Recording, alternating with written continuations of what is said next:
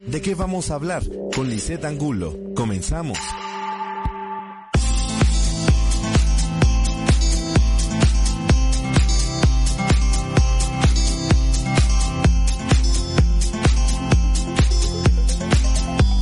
Este jueves, pues bueno, como cada jueves estamos aquí con ustedes en, en un programa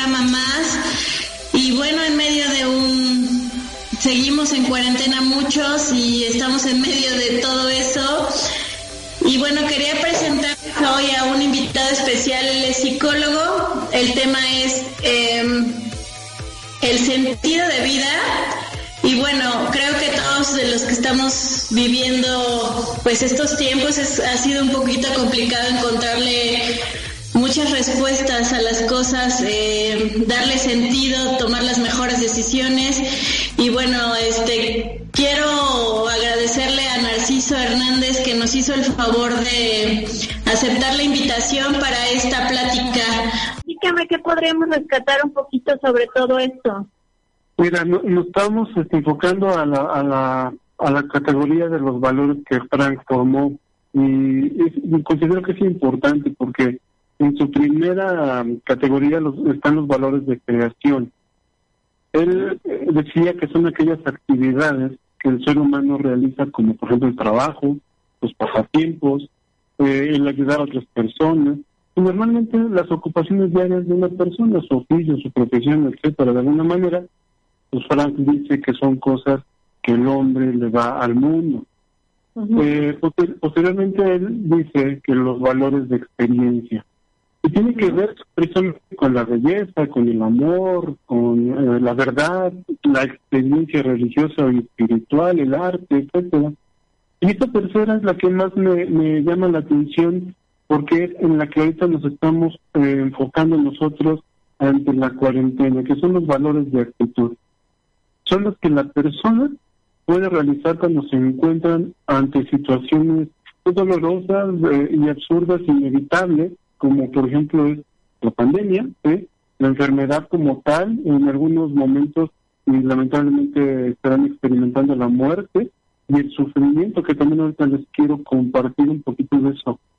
Entonces, según Frank, eh, estos valores son los que le permiten al ser humano alcanzar un grado máximo de significado de la vida. Por eso inicié diciendo eh, que era una oportunidad, porque él decía que mediante estos valores el hombre puede en cualquier situación encontrar un significado. Eh, exactamente, ese es el punto que a mí me gustaría llegar, este Narciso, y sobre todo esa es como la sustancia que me gustaría dejar. Este, se nos extendió el tiempo ya a, a mayo, ¿no? A finales de mayo, cada vez los que estamos dentro o y también los que están fuera, pues esto se va haciendo eterno a lo mejor también se agrega muchas situaciones emocionales, este, sobre todo incertidumbre. Dentro de, sí. de, de dentro del, del, de la incertidumbre, ¿qué, qué, qué, qué hacemos, este, Narciso? O sea, yo sé que son preguntas muy profundas, pero sí, mira. danos algunos, algunas eh, el qué hacer, sí, el qué hacer como tal, eh, él decía, tenía otra otro significado de lo que era la voluntad del sentido. Ajá. Nosotros ante estas circunstancias eh, debemos encontrar una fuerza para buscarle un sentido a lo que estamos haciendo ahorita. ¿sí? Cuando no, no, nosotros no le encontramos ese, ese sentido, caemos en una crisis existencial. Y esa crisis existencial eh, enfocado a un vacío que encontramos ante algo que estaba yo haciendo, ante algo para el cual yo me sentía pues una persona productiva y que ahorita que por las circunstancias que hablamos hace un rato no lo puedo hacer, me encuentro de esa manera. Entonces, para la, la logoterapia es más importante esa voluntad de sentido que, por ejemplo, la voluntad del placer como lo era para Freud o, o la voluntad del poder para el señor Adler. El hombre puede tener una casa, puede tener un carro, puede tener en la escuela una beca, puede ser, eh, y sin embargo eres infeliz. ¿sí? Exacto. Porque Exacto. necesitas una, una razón, porque necesitas un motivo más allá de lo estrictamente material para ser feliz. Mira, eh, Primero hay que reconocernos que somos personas sumamente vulnerables, porque al reconocer que estamos en esa vulnerabilidad ante la adversidad, encontramos una puerta hacia el crecimiento, hacia la búsqueda de herramientas que nos permitan eh, contactar con esta frase muy famosa de Nietzsche que, que Víctor Frank adoptó y, y te dice, tiene un porqué para vivir que así puedes soportar cualquier cómo. Ajá.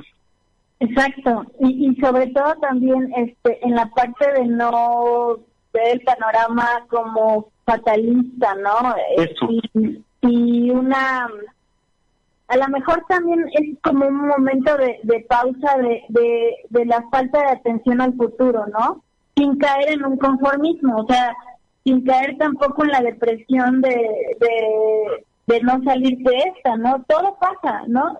Y si le encontramos esa parte bonita, esto como... Eh, suena difícil, ¿no? Suena difícil, suena... Tendrás que hacer mil berrinches contigo mismo, ¿no? Este, poner el panorama de, de alguna manera este, en distintas escalas como para poder este, tomar buenas decisiones, ¿no?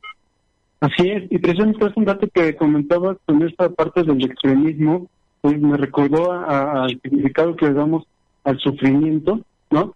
Que le damos a, y el no malestar en sí mismo, eh, donde Frank eh, decía que eh, sufrir significa obrar y crecer, pero también significa madurar. Y en efecto, el ser humano que se supera madura hacia, hacia sí mismo. Él, él cataloga ciertos tipos de neurosis, cabe señalar que la neurosis es cuando nuestra emoción nos está controlando y es la primera, la, la neurosis inógena, que es específica donde surge como consecuencia de este vacío existencial, la de no satisfacción eh, de esta dimensión espiritual que lo hablaba, cuando una persona no consigue darle un significado a su sufrimiento, pues empieza a tener esa desesperanza, empieza con una sensación de, de pérdida de significado vital, ¿no? Entonces él llama una neurosis nógena. También señalaba la neurosis colectiva, dice, ¿eh? y este, este tipo de neurosis afectan a un gran número de personas que comparten la misma cultura, por ejemplo, o nacieron en una época determinada. Él definió en esta neurosis cuatro actitudes. El fatalismo, de lo que hablábamos hace un rato precisamente, eh, el fatalismo es creer que todo tiene causas externas, el fanatismo, que es eh, la idealización de las propias creencias y no tolera el resto, y la falta de atención al futuro y la conformidad al pensamiento colectivista. Vemos en las redes sociales, en las fake news, fake news ¿no? Este, esta situación fatalista, amarillista que nos quieren vender, eso genera pues, muchísimo estrés, genera muchísimo angustia a esta gente que no sabe del tema que como nosotros lo estamos entendiendo ahorita, por ejemplo, ¿no? la, la parte del fanatismo, hay quien se fanatiza con conspiraciones también y, encuentra una causa eh, externa, ¿no? Sí, todas las teorías conspirativas, ¿no? Todo eso, ¿no? Que, que, que vale, no las vamos a descartar, pero no hay que fanatizarnos, o sea, eh, todo todo mundo que ve ahorita el problema de la pandemia lo ve desde una óptica propia, desde una experiencia que se conjunta en esta en esta neurosis colectiva y, eso empieza a generar pues mayor atención al problema de una manera un tanto fantasiosa, un tanto em, pues estresante. Eh, eh, hay muchas personas que me han llegado a consulta con problemas psicosomáticos, o sea, que todo lo que sienten es generado por la por la psique humana, ¿no? Él también eh, manejaba la llamada neurosis de domingo, ¿no? Esto es, muchas personas tratan de darle sentido a su vida a través precisamente del trabajo y del ritmo frenético de la semana, o sea, no se dan tiempo, no sé si han escuchado ese, esa frase, no tengo tiempo ni de enfermarme, ¿sí? porque le estoy dedicando a esta parte, pero lo que ellos no se dan cuenta es que al dedicarle eh, el, tiempo a tanto el trabajo, a este ritmo frenético, lo que están haciendo es evitar una realidad, una realidad que probablemente viene del dolor y del sufrimiento. Pues cuando llega el fin de semana, cuando llegan las vacaciones o cuando llega la, la jubilación y se tiene este tiempo libre, aparecen estos sentimientos de apatía, de aburrimiento, del vacío existencial y, y entonces empiezan a haber síntomas por doquier. Esto tiene que ver eh, con una carencia que es propia de cada persona. Entonces, eh, desde la teoría de Frank se le conoce como la neurosis de dominio. Es un tipo de depresión.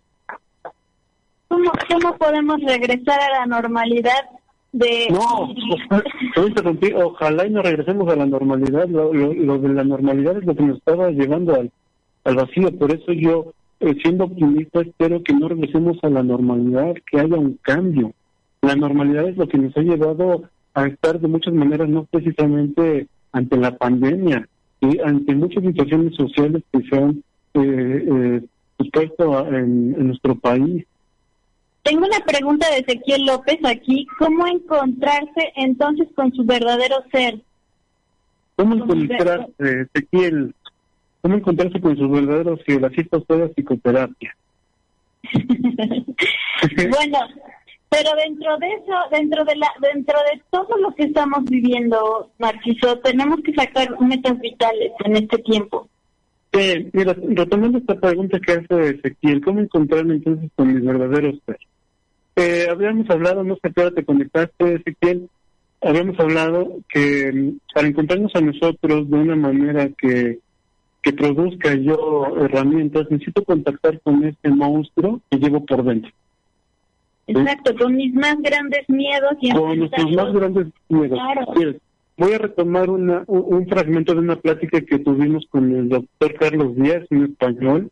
Eh, mis respetos para el doctor. Él es, católico. Y él lo, lo, lo acepta tal cual soy católico, pero no fanático. Y entonces en una de sus pláticas nos decía, eh, retomando algunos versos del credo, desde el catolicismo, de que descendió a los infiernos y resucitó entre los muertos no es que haya este, este, sumergido a esta parte donde están las llamas y todo lo que nos han hecho ver. Es que él tuvo la capacidad de entrar a sí mismo y encontrarse con sus demonios. Demonios en el, en el aspecto de que son sus monstruos, sus más grandes temores, y resucitó entre los muertos, o sea, nosotros. Porque nosotros estamos muertos en vida, porque hay mucha gente que respira y no vive, precisamente porque sobrevive, parece autómata, está cegado. Entonces, entonces tú sí tienes una, una, yo también la tengo, una teoría o una hipótesis de que esto a mucha gente nos va a servir como de volver a, respirar y a vivir nuestra vida.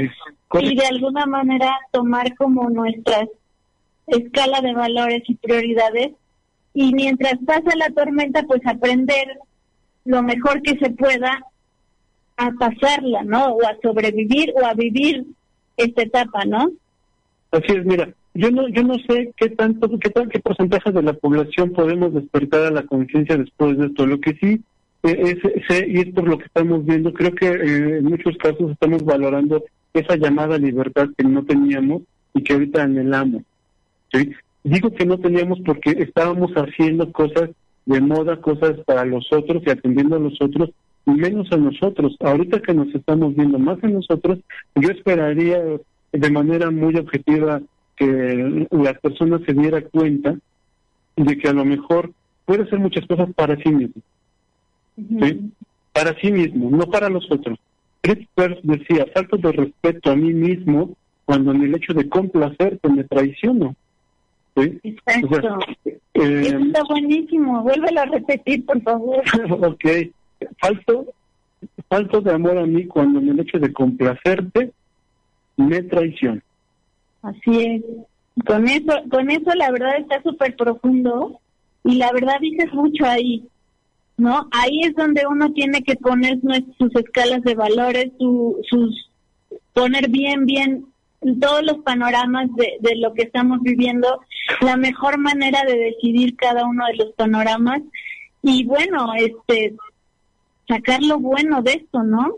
Así es. Este, mira, eh, quiero quiero darle a, tu público algunas eh, sugerencias, no es ninguna obligación, cada quien elige, que estando dentro de, de, su casa, de su hogar, con su familia, practiquen lo siguiente. Eh, el diálogo. El diálogo, decía Jack Lacan, que es lo único que nos va a edificar. El diálogo, expresen, expresen todo lo que estén sintiendo a partir del aislamiento, de sus preocupaciones, de sus metas, platíquenlo, ábranse al diálogo con su papá, con su mamá, el hermano, el tío, con quienes estén viviendo, ábranse al diálogo. Evitemos ya quedarnos con toda esta parte que es de expresión. Otra forma de expresión, por ejemplo, es el baile, la pintura. Eh, los juegos de mesa, cómo ayudan también de alguna manera para podernos expresar, eh, contar historias, ver fotografías, pero todo esto haciéndolo desde la conciencia. O sea, lo voy a hacer conscientemente para poder sacar aquello que tengo dentro de mí y que de alguna manera está saliendo y no lo había podido ver ni siquiera expresar, ¿no? Es que el problema es que estamos tratando de matar el tiempo en lugar de aprovechar el tiempo. Le llaman, yo no, no te imaginas cuántas veces he escuchado ahorita a la gente, eh, es que tengo mi terapia ocupacional, pero no es terapia ocupacional, lo están haciendo, se evadiendo con matar el tiempo. Las terapias ocupacionales son de manera distinta desde, la, desde el conductismo otra, otra, otra herramienta es, eh, eh, hay unas personas que, que, le ponen excesiva atención a muchas cosas, pero excesiva atención, y eso genera mucha ansiedad, porque es como si yo ahorita les digo, no piensen por favor en un elefante rosa. Yo les aseguro que la mayoría lo pensaron casi de inmediato, porque le estamos poniendo atención. ¿Cómo hacer para, para, para dejar de ponerle tanta atención, por ejemplo, a este dicho, ¿sale? ¿Cómo hacerlo? Conscientemente me voy a leer un libro, conscientemente me voy a ver una historia, conscientemente me pongo a, cantar, ¿sí? ¿Cómo hacer también para no ser tan reflexivos? Porque también caemos en la neurosis de reflexionar por todo de manera muy neurótica, ¿no? la técnica que le estoy diciendo consiste en, en redirigir nuestra atención de un modo adecuado y que me sea funcional en el aquí y en el ahora. Sé que al principio puede ser un poco complicado porque no estoy, eh, pues, eh, empapado de eso.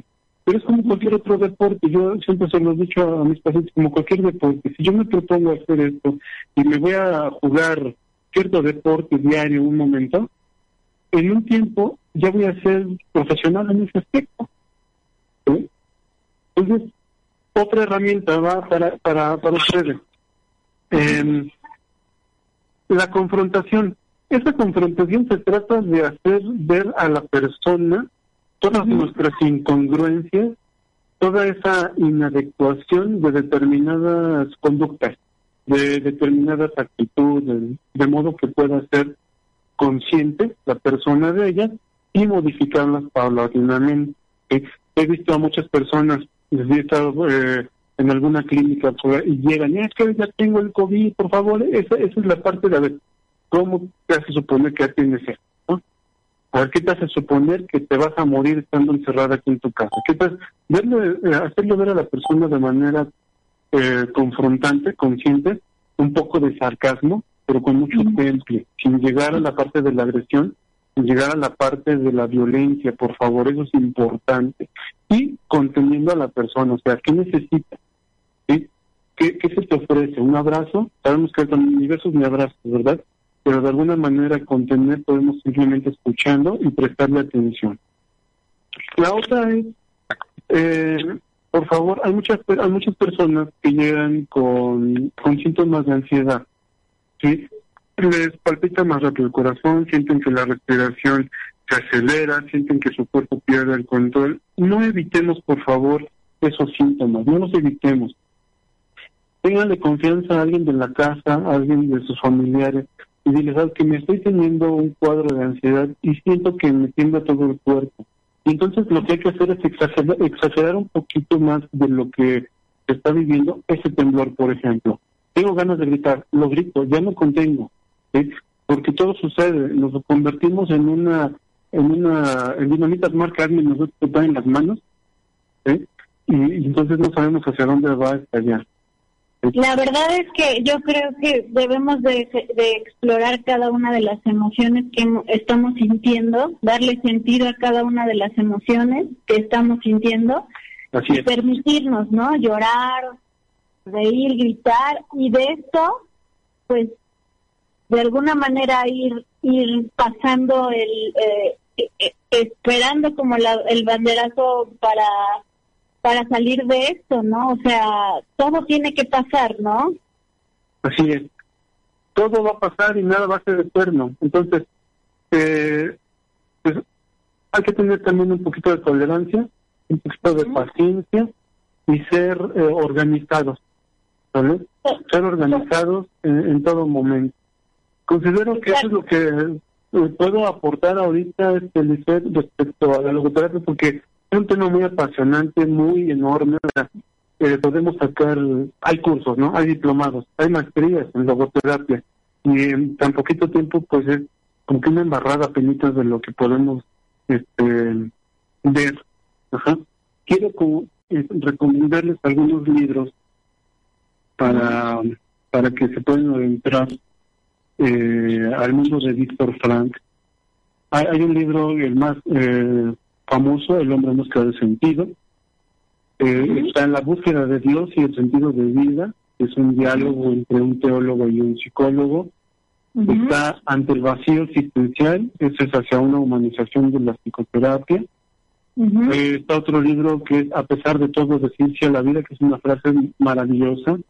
A pesar, sí a la vida a pesar de todo, dice él. ¿sí?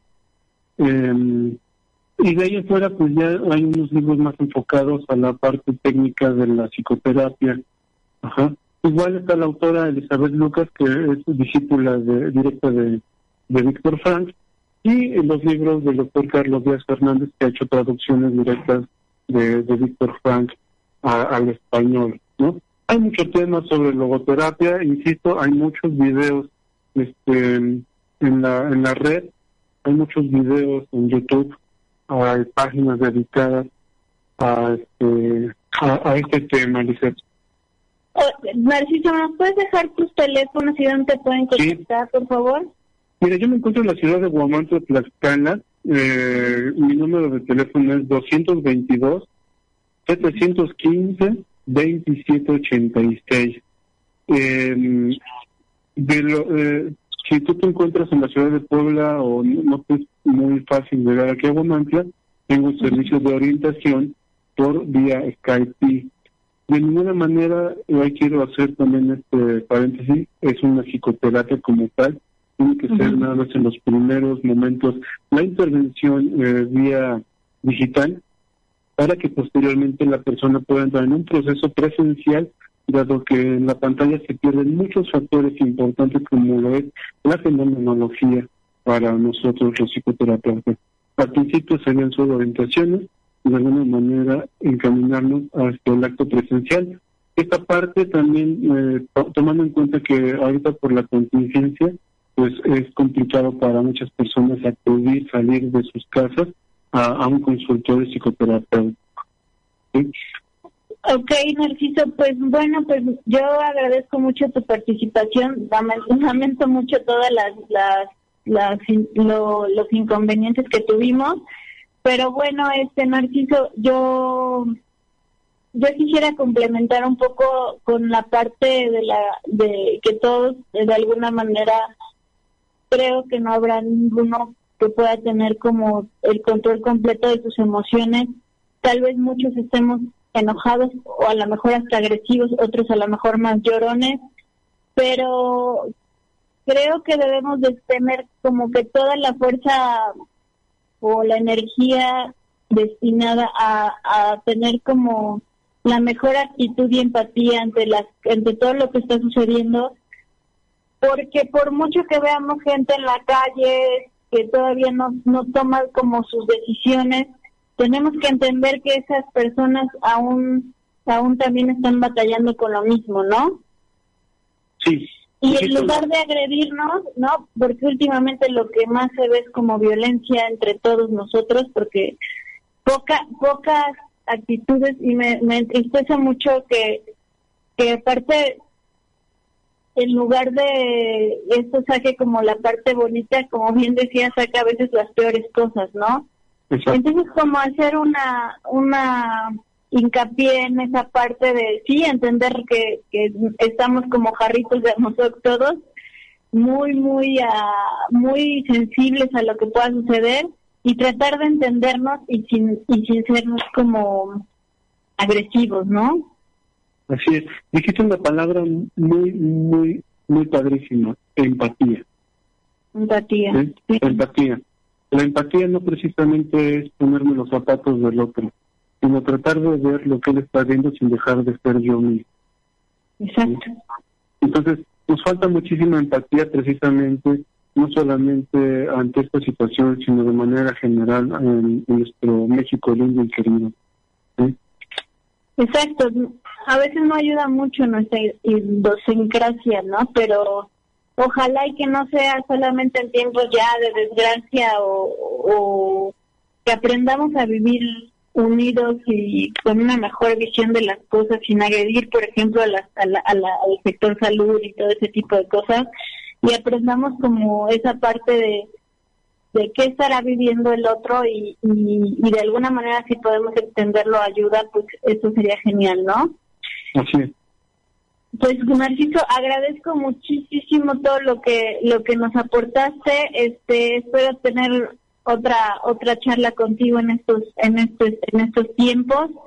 Y bueno este agradecemos a todos los que nos están escuchando agradezco todo lo que lo que estuvieron aquí. Y bueno gracias a ya estrategia intelectual gracias a todos los que me ven cada ahora cada 15 días nos estamos viendo la próxima semana este, digo dentro de 15 días en, en su programa Claro sí, muchísimas gracias a ti, Lizeth, y esperemos que esta sea la primera de muchas otras ocasiones en donde yo pueda contribuir con, esta noble profesión que me, encanta y me enamora. Y pues un saludo a todo tu público que pues, tuvo un poquito de comprensión y tolerancia respecto a, las situaciones técnicas, más de nosotros. Pues muchísimas gracias, gracias a todos, gracias por escucharnos y nos estamos viendo dentro de 15 días, jueves a las 6 de la tarde no se les olvide de qué vamos a hablar. Gracias, este Narciso. ¿Algo más que quieras decir antes de, irte?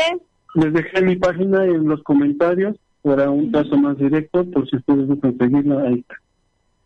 Gracias, Narciso. Pues muchísimas gracias a todos los que nos escuchan. Gracias, Juan Carlos. Gracias a todos, Estrategia Intelectual. Bendiciones a todos.